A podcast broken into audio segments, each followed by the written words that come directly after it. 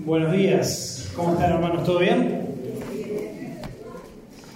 Qué lindo, qué lindo poder estar juntos, eh, haciendo iglesia juntos y, y bueno, que podamos tener un lindo tiempo ahora compartiendo la palabra de Dios. Saben que hoy en realidad no, no me tocaba, me tocaba el domingo que viene, pero justo surgió este eh, un pequeño inconveniente ahí familiar, bueno, en la casa también de, los Valdovic, les pedimos que estén orando mucho también por el papá de Alejandro, que, sé que ayer fue internado, me comentaba recién que ya está en la casa, pero también necesita muchos, muchos cuidados, eh, fue un coágulo ¿no? lo, que, lo que tuvo, que le causó algunas cosas y también este, otras cuestiones también en el pulmón que, le dificultaban la llegada de, oxígeno también, así que eh, pedimos que, lo puedan tener también en, sus oraciones este, para su pronta recuperación y que bueno, que también Dios pueda usar esta, esta situación fea para, también para su gloria. Eh, así que bueno, hicimos cambio ahí y, bueno, me tienen que aguantar ahora a mí por, por este rato. Eh, bueno, varios saben que nosotros la, la semana pasada eh, llegamos, nos habíamos ido un, un, par de, un par de semanitas de viaje.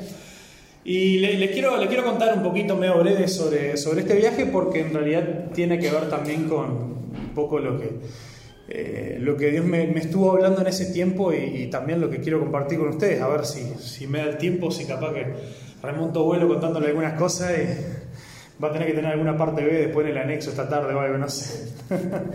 pero, pero bueno, ¿sabes que Tuvimos el, el, privilegio, el regalo de Dios de haber podido viajar por, por dos semanas a, Europa y a Suiza y eso. Y bueno, y no fue que, no fue que dijimos, bueno, Pau, nos vamos a ir de vacaciones, este, vámonos a pasear por ahí. Este, y al contrario, quizá era algo que no hubiera estado en nuestros planes con, con, con Mati tan, tan chiquito. Hasta dudamos incluso a ver si si ir o no, o si llevarlo o no, si tendría que ir solo. Y fue una situación que se dio eh, a raíz de, un trabajo, pero nada, nada corto de, un milagro y tremendo regalo de Dios.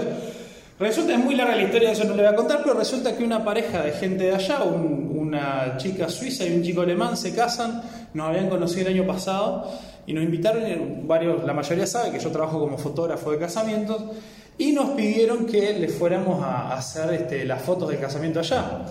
Entonces un poco fue, fue como una especie de trueque ahí, este, prácticamente no, no hubo paga, pero este, hubo el viaje. Este, ellos no compraron los pasajes y bueno, y durante el tiempo que estuviéramos allá, este, no teníamos que pagar por absolutamente nada. Entonces fue tremendo regalo de Dios.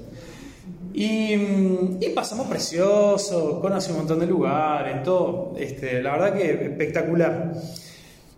Y, y sí fue algo que, que, en realidad este, en algunos momentos, al principio más que nada los primeros días, tuvimos algunos días medio ahí que no teníamos mucho para hacer, fueron bien para descansar, era levantarse tarde, pasar todo el día ahí tirar un sillón y, y, este, y acostarse temprano, ese tipo de cosas. Está bueno porque pude leer bastante y uno también se queda pensando en muchas cosas.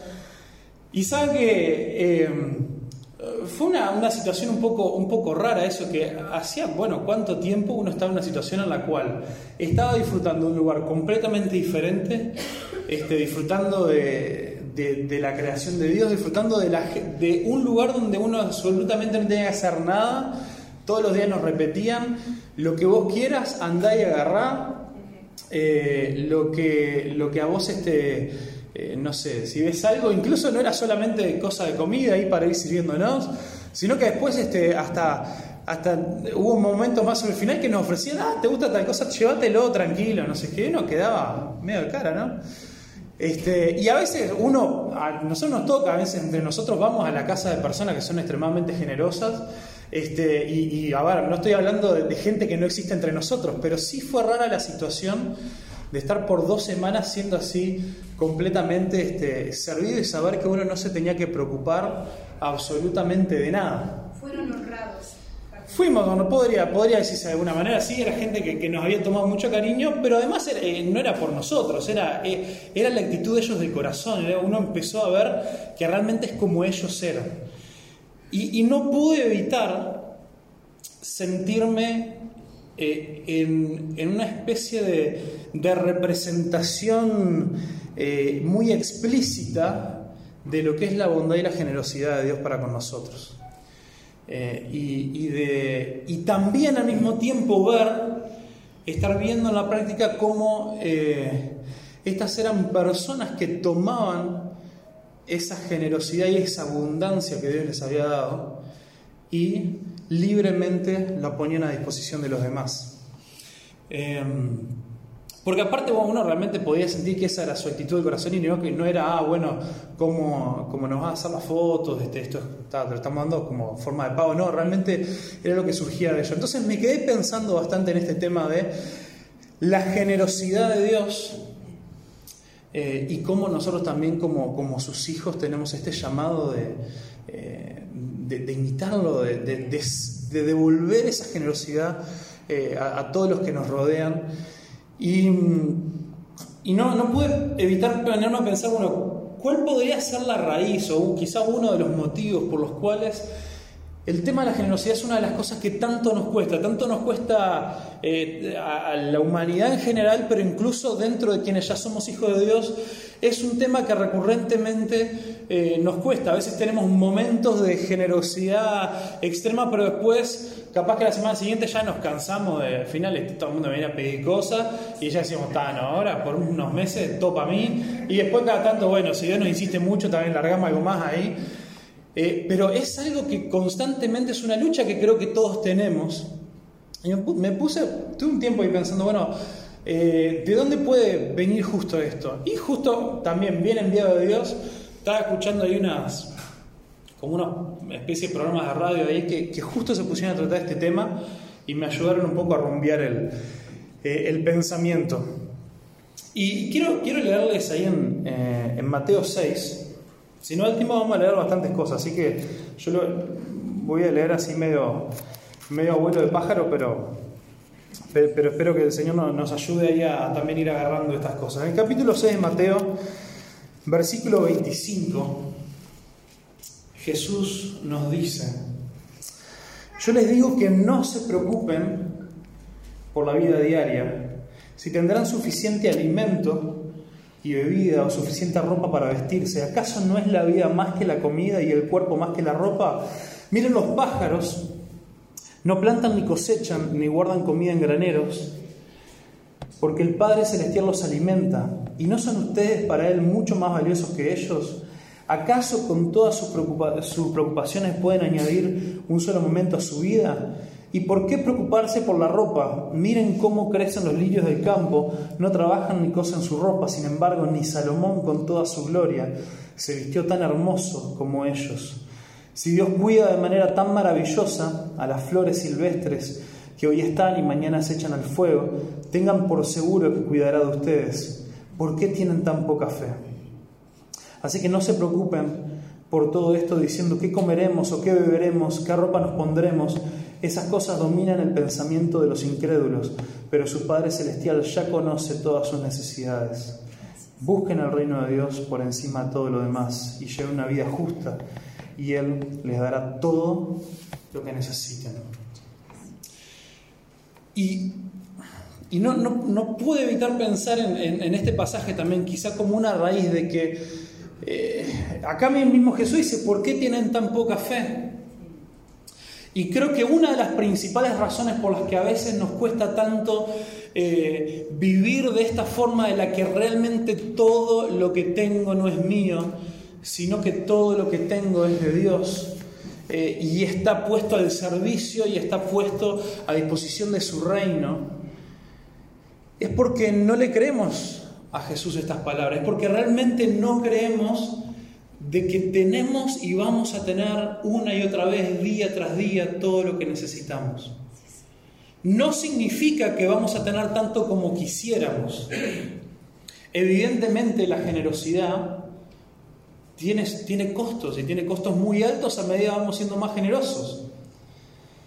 Pero sí, Jesús nos promete estar ahí y cubrir cada una de las necesidades, cada una de las cosas que Él considera y Él sabe que nosotros necesitamos, no cada uno nuestros antojos.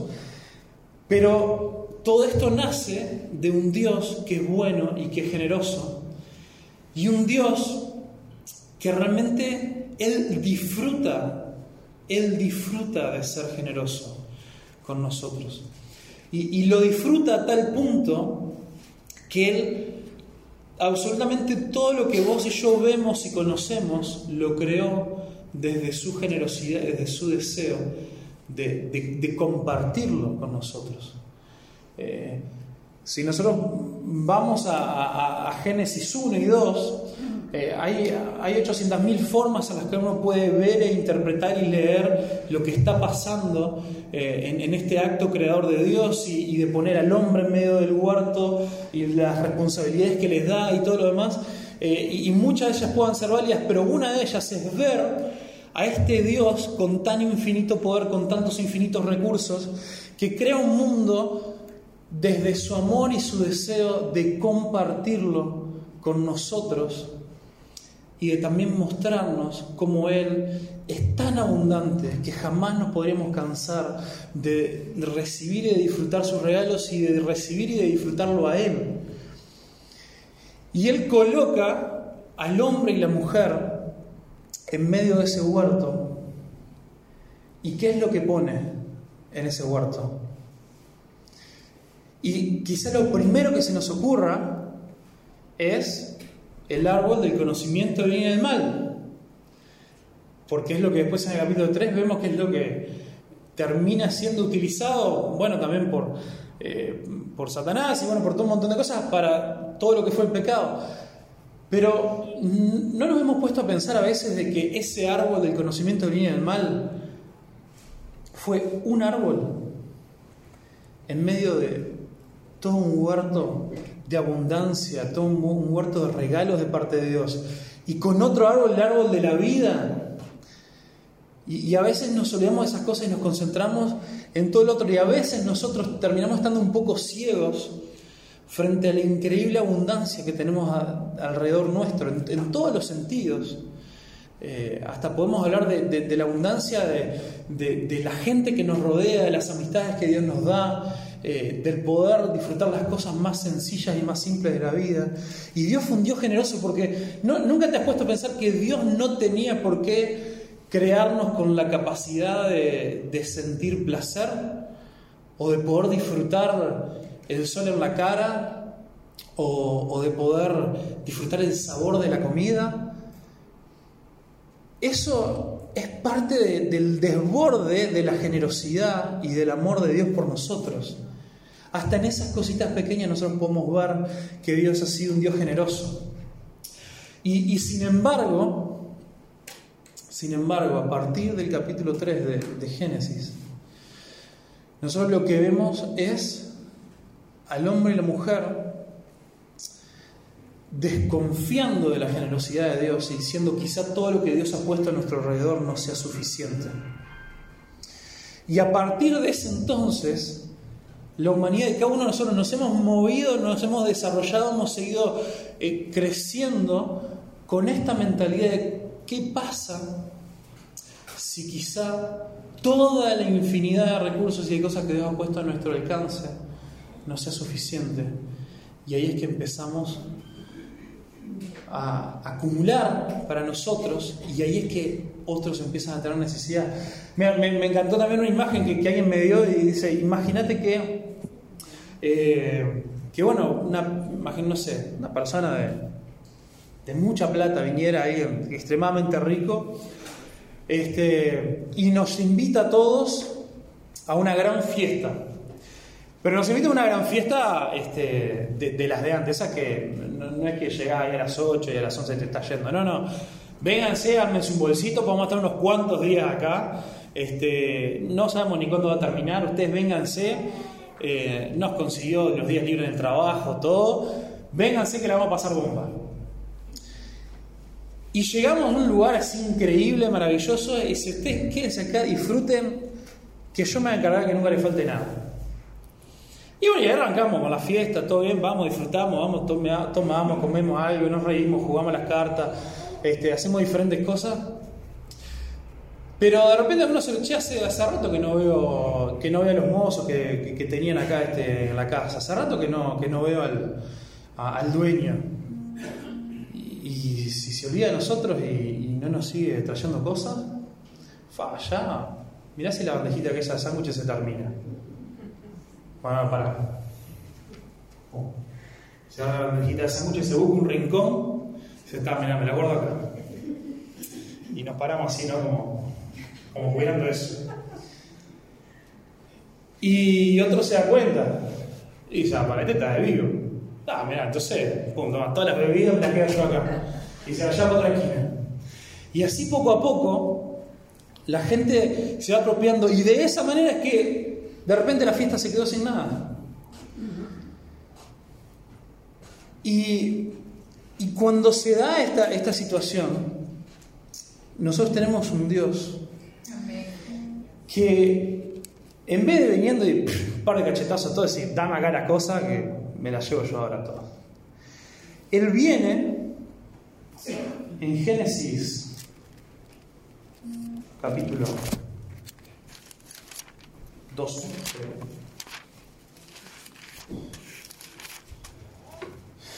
En Génesis 12, y agarra a uno de estos invitados y le dice, vení, vení que la gente no entendió nada.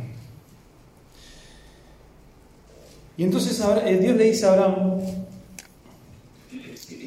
vení, deja tu patria, tu gente, vení conmigo. Y en el versículo 2, vaya, capítulo 12, el versículo 2 dice, haré de ti una gran nación, te bendeciré y te haré famoso y serás una bendición para otros.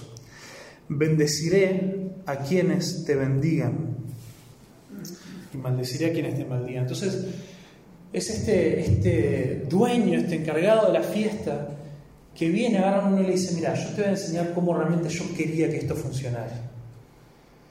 Ven, y vos me seguís, yo te voy a dar todo lo que esta fiesta necesita. Y, y vos encargate también de compartir los demás, incluso esos que se lo están guardando todo y que no lo quieren compartir con los demás, no importa, vos y dice, mira, yo sé, ya te toma, yo te quiero bendecir. Y, bueno, nosotros sabemos que, después hay detrás de esta lectura esa gran bendición del Mesías que iba a venir. Y qué mayor bendición que esa, que la cual nosotros no nos podemos guardar. Y la cual nosotros, a pesar del egoísmo de la gente, igual tenemos que ir y compartir y, contarles de, de la enorme generosidad del Dios que tenemos.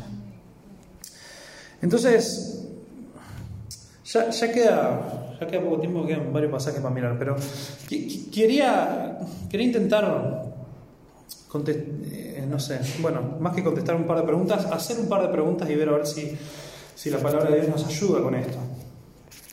Muchos conocen, y yo sé que los, los adolescentes lo han visto hasta, hasta el cansancio. Eh, en 2 Corintios 8, en realidad yo lo vi del lado de, Hechos, pero este, bueno, seguramente han leído también la parte de 2 Corintios. El tema de la, de la, gran necesidad que se presentó eh, en Jerusalén eh, después de, unos años, ¿no? Entonces, si vamos ahí, 2 Corintios capítulo 8, deje que, que les lea del, 1 al 5. Dice, ahora quiero que sepan, amados hermanos, lo que Dios en su bondad ha hecho por medio de, de las iglesias de Macedonia Tengamos en mente esto que, bueno, Pablo igual va a mencionar, pero que en la iglesia de Jerusalén hay una, necesidad extrema. Eh, dice, estas iglesias están siendo probadas con muchas aflicciones, las de Macedonia, y además son muy pobres, pero a la vez rebosan de abundante alegría, la cual se desbordó en gran generosidad. Pues puedo dar fe de que dieron no solo lo que podían, sino mucho más, y lo hicieron por voluntad propia. Nos suplicaron una y otra vez tener el privilegio de participar en la ofrenda para los creyentes de Jerusalén. Incluso lo hicieron más de lo que esperábamos, porque su primer paso fue entregarse ellos mismos al Señor y a nosotros tal como Dios quería. Y, acá la, pregunta que, me deja este pasaje es, ¿por qué? Y aparte, creo que puedo generalizar porque conocemos y hay entre nosotros gente con recursos que es extremadamente generosa. Eh, pero creo que, creo que todos podemos reconocer un cierto patrón de que, de que a veces se suele dar y solemos identificar que aquellos que menos tienen son los que terminan siendo más generosos. Hay, algo dentro de esto que, nos puede ayudar a contestar la pregunta ¿por qué solemos ver ejemplos de generosidad extrema entre los más necesitados? Y, esta es una respuesta personal, pero, creo, que, creo se ajusta un poco con lo que nos van mostrando las escrituras. Y, es que yo creo que los más necesitados son aquellos que con mayor regularidad ven, por fuerza mayor, esta provisión y fidelidad constante y diaria del amor de Dios. Y aquellos a quienes Dios capaz nos ha dado un trabajo más estable y con eh, y quizá que a veces nos podemos confiar en que bueno, no sé, si explota todo por un par de meses aguantamos bien. Eh, es tan fácil confiarnos en que llegamos a eso por nuestras propias fuerzas o nuestros esfuerzos. Y es tan fácil pensar de que como eso en nuestra cabeza lo acumulamos nosotros, eh, somos nosotros los encargados de protegerlo. Y, si me quedo con esto, ¿y qué va a pasar? ¿Y quién va a cuidar de mí? Y, y, en ese tipo de cosas también, eh, bueno, como Rosa decía, ¿no? qué lindo ser como niños y, y, en una de las tantas formas en las que tenemos que ser como niños, qué lindo estar completamente desprendido y, como nos pasa con Mati, él ni se entera de las cosas que nosotros tenemos que hacer para que él esté bien abrigado, para que coma, para que todo lo demás. Él, bueno, cuando le falta algo llora y ya está. Eh, y él experimenta a diario que nosotros somos fieles a Él con sus necesidades. Y, y, que, que Dios nos ayude a, poder eh, pedirle a Dios en la necesidad que yo esté. Si, si, estoy en una circunstancia de escasez eh, en la cual eh, a diario o, o mes mes a mes, capaz que el fin de mes de nosotros arranca el 10 de cada mes, apenas terminamos de pagar el alquiler y la luz y el agua, eso ya es fin de mes para nosotros. A partir de ahí hay 20 días más de fin de mes. O sea que no tenemos ni que andar sumando los gastos de lo que tenemos en el mes porque sabemos que llegamos igual. Que, recordemos de que todo lo que tenemos es de Dios. Y, y que eso también nos pone en esa responsabilidad de reflejar el carácter generoso de Dios, de, que nosotros podamos eh, mirar a los que nos rodean y decir, el que todo me ha dado y de toda la gracia que yo he recibido, de esa gracia doy, de esa gracia comparto. Sin mirar, y hermanos, miren, si ustedes están pensando, ah, qué lindo esto para, para este que es recontra rata y le viene bien escuchar eso, entonces no entendiste nada. E, este es el tipo de cosas que, Dios nos tiene que hablar a nosotros, sin, sin, ponernos a pensar que tiene el otro. Si nos ponemos a pensar ahora qué es lo que tiene el otro y qué es lo que el otro debería estar dando, y, de la misma, y por esa misma razón yo me estoy predicando esto a mí. Porque también yo sé que nos pasa eh, esto que yo le decía hoy, a veces, eh, a nosotros con, Pablo nos ha hablado mucho sobre el tema de la generosidad y a veces hemos tomado decisiones hacia ese lado para, para poder ser de bendición. Pero, pero después también hay tantas cosas que pueden pasar en el camino que el enemigo puede usar o que nuestro propio corazón se pueden pudrir en cuanto a eso. Eh, a veces uno simplemente puede decir, estoy cansado de, esto, al final este, eso, ya, ya es tiempo de empezar a acumular un poquito para nosotros, o, o uno este, eh, pues sí, bueno, eso, ya, es hora que sean otros los generosos y, no nosotros, y a veces, y, nuestro corazón podría, sí, apareciendo ahí, re seguido. Entonces estas cosas nos tenemos que recordar súper seguido. Y, para mí fue un, fue un, tremendo recordatorio de parte de Dios esto. También porque, porque nosotros ahora, hace, hace un tiempito que, que hemos empezado a a, trabajar más de lleno en algunas cosas ministeriales. Algunos saben ustedes nuestro involucramiento con, esta agencia misionera, con PMI, eh, y, eso nos ha costado muchísimo. Eh, nos ha costado, a ver, no, solo porque es un trabajo 200% voluntario, sino que además hay que también aportar para ser parte. Eh, por los costos de, los viajes, ustedes saben que nosotros hemos viajado dos veces a Jordania, la segunda vez yo no tenía pensado ir y me pidieron que fuera para ayudar. Este, y, bueno, y, también este, de ahí hubo que cubrir todos esos gastos y todo, un montón de cosas. Y en realidad quizá donde más vemos eh, el, golpe de eso es que al dedicarle tanto, tanto tiempo a eso, eh, también eso a consecuencia de eso que, estoy teniendo bastante menos trabajo. Este, entonces yo venía ahí como, diciendo, bueno, al final este, eh, y valdrá la pena esto, ¿no? Capaz que habrá que poner esto en pausa y meterme de lleno solamente a, trabajar para un poco este, recuperarnos un poco ahí. Y, este, este viaje fue un... Y, aparte les, cuento algo que, no sé, este, Hace, unos años no era cool ser, fotógrafo. Este, al contrario, capaz que un fotógrafo no le tiraban ni un sándwich en la fiesta, ¿no? Y, ahora con todo este tema de las redes sociales y todo, se ha vuelto como algo cool. Ustedes se ponen a ver ahí en Facebook, en Instagram, este, porque ya es como gente más joven y, gente linda, con algunas excepciones, eso, pero. Este, y, se ha puesto de moda esto de que, de que los fotógrafos empiezan a mover y hacer contactos para viajar, y después se promocionan con esto que han hecho trabajo en otros países y no sé cuánta cosa. Este, y, yo, con las otras cosas que estamos haciendo no tengo tiempo de andar este, con estas cuestiones de marketing, aparte algunas son medias engañosas y todo, como para después generar esas cosas. Y de repente, sin buscarlo, sin hacer nada, Dios nos regala esto que yo les comenté hoy al comienzo. Y, yo sé que, aparte, la verdad me da vergüenza contarlo, porque yo sé que quizá para la realidad de, muchos de ustedes, este, me venía a contar de, eso, este, podrá sonar como tremendo chetaje, ¿no? Pero, eh, pero bueno, a veces a los que somos más cabeza dura, este, Dios trajo esa situación para decirme, vos tranquilo, mi hijo, tranquilo que vos haces lo que yo te llamé a hacer, que yo me cargo.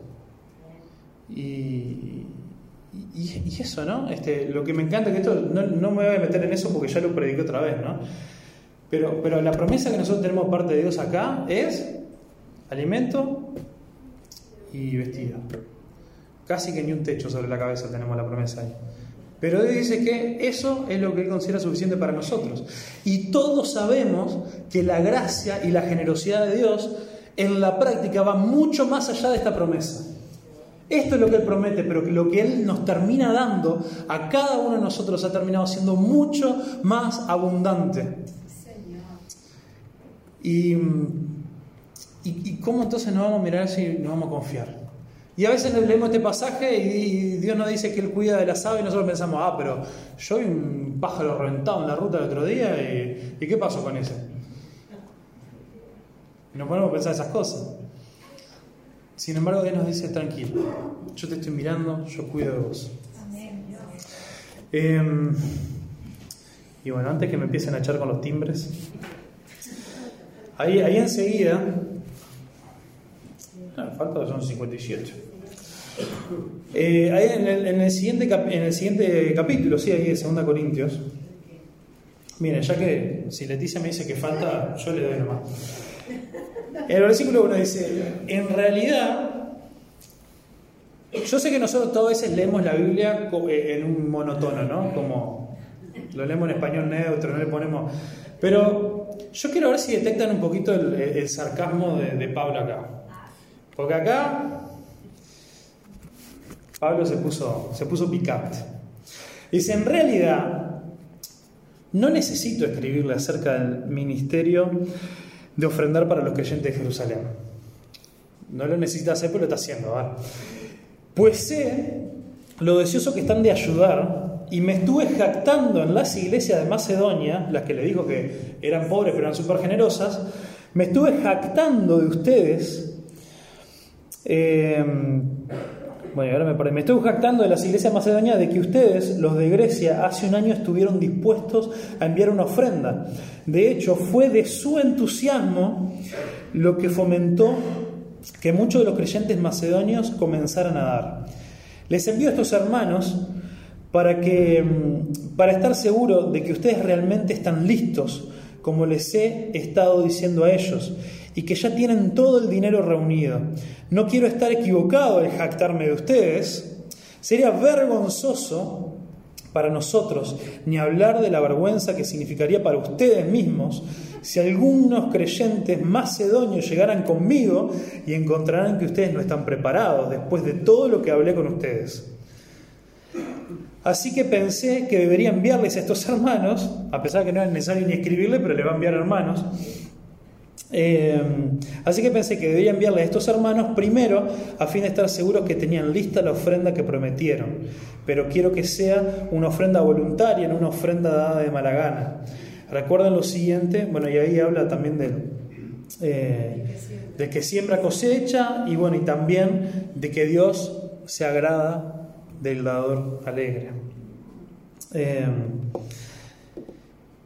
y, y después también tenemos ahí este... Bueno, a ver. Entonces ahí me, llama la atención, ¿no? Y acá también es cuando, cuando Pablo dice, bueno, de, lo, que, lo que cada uno haya este, decidido en su corazón, esto también de lo. Y este debe ser uno de los versículos peor interpretados de todo el Nuevo Testamento. ¿Por qué? Porque ¿cómo solemos referirnos a este mensaje? Bueno, hermano, pasa la ofrenda, así que lo que cada uno decía en su corazón, revisa ahí en los bolsillos a ver si le queda alguna moneda, este, y, bueno, a ver si lo pone un poco sin culpa, ¿no? Lo que acá está diciendo no es tipo, bueno, ahora que es el momento de pasar la ofrenda, decían en su corazón lo que... No, no, le está hablando que hace un año ellos se comprometieron y aparentemente se comprometieron con monto y todo. Dijeron, bueno, solo de acá a un año capaz que vamos a poder llegar a juntar tanta plata. Y Pablo dice, yo me estuve jactando de ustedes porque ustedes dijeron que se iban a poner las pilas.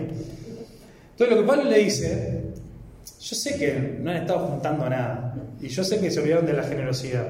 Pero lo que ustedes se propusieron en su corazón en aquel momento donde ustedes se emocionaron y les vino la, ay, sí, porque los hermanos necesitaban Jerusalén. Eh, recuerden eso y cumplan. Entonces no, podemos hacer que nuestra generosidad se base, se base eh, en, los sentimientos y en las cosas que va y que viene y ay, a ver si, si el hermanito este, me contó una historia que me tocó el corazón o si no. Va en base a que con la guía y la dirección de Dios nosotros nos propongamos, planifiquemos para ser generosos. Y en base a eso, cumplamos. Y, y bueno, entonces, este, eh, después también me llama mucho la atención, y ahora sí para, para ir terminando, los últimos tres pasajes, pero son cortitos. En Hechos 20,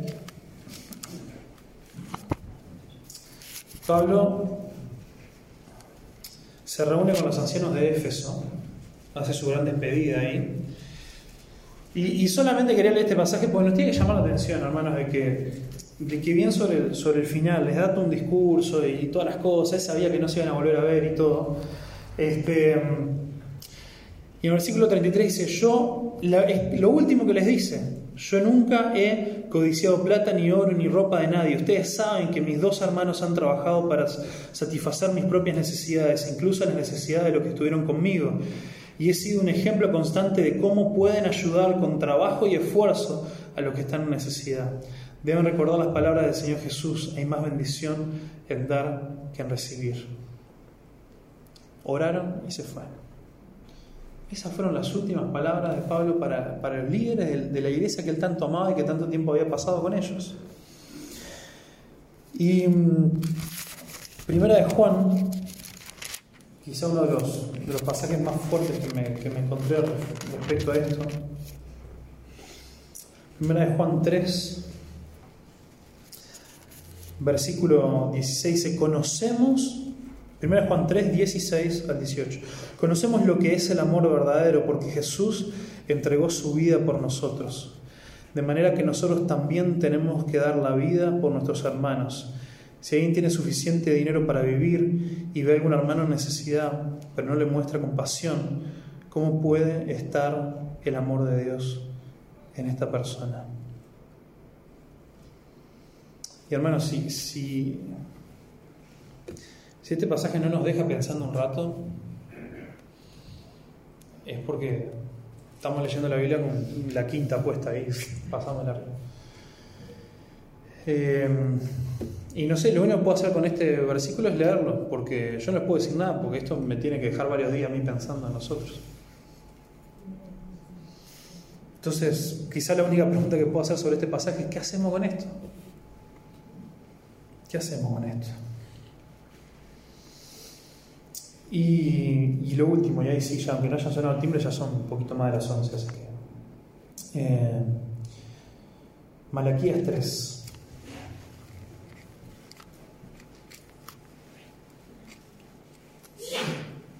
Salud.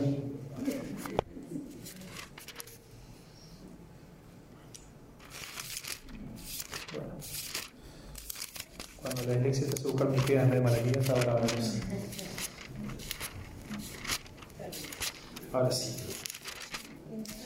Malaquías 3. Justito antes de Mateo, para lo que tienen los profetas menores todo entreverado.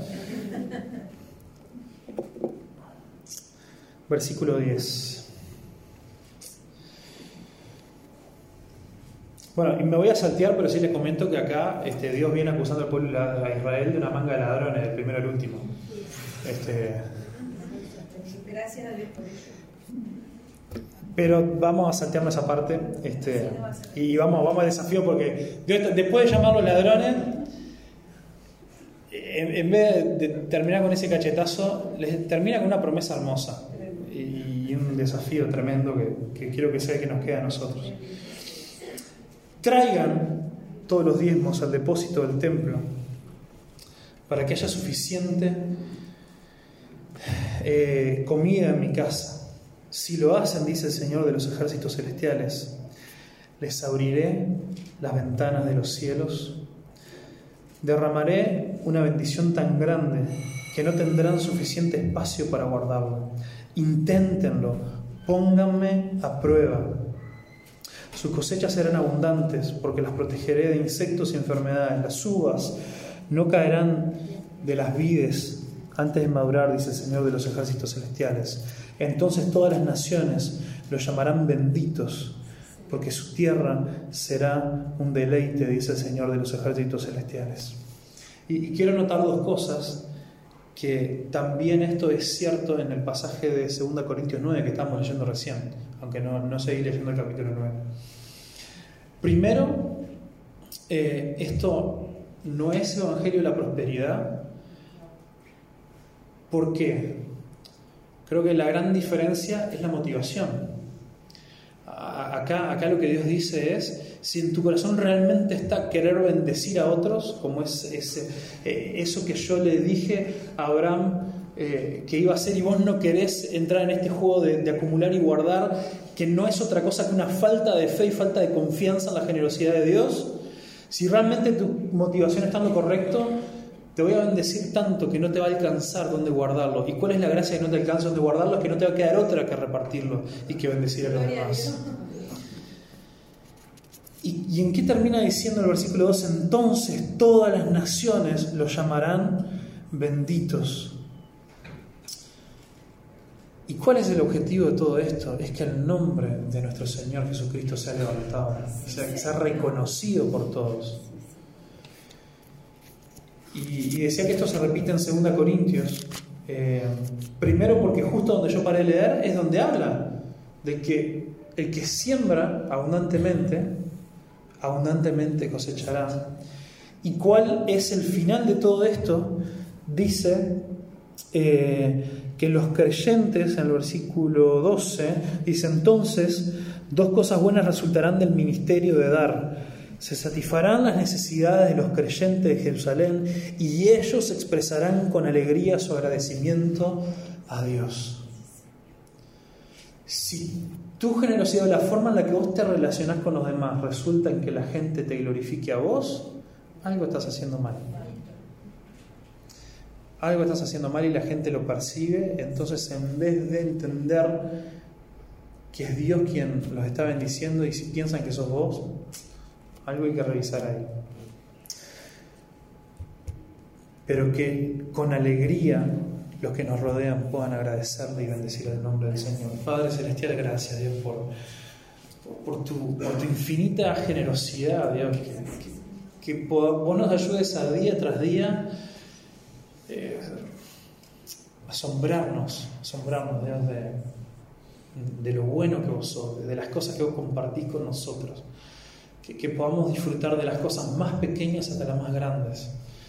Que, no nos distraigan, Señor, las cosas de la vida, sino que, que podamos tomar tiempo para detenernos y apreciar tu bondad y tu generosidad. Padre, que como ese llamamiento que le hiciste a Abraham, vamos a tomar, Dios, este desafío de, de bendecir a otros con las bendiciones que nos has dado y que no sea con la motivación de, seguir recibiendo bendiciones, que no sea con la motivación eh, de, posicionarnos mejor en la mente de los demás, sino que, eh, que sea solamente un, fluir de, ese amor tan grande que vos nos has dado. Y, Padre, te pedimos que, que vos nos hagas eh, generosos a nivel personal, a nivel familiar y a nivel de iglesia y que cada una de estas áreas Dios puedan hablar eh, de, de, tu bondad y de tu amor hacia con nosotros. En el nombre de Jesús, Señor, oramos. Amen.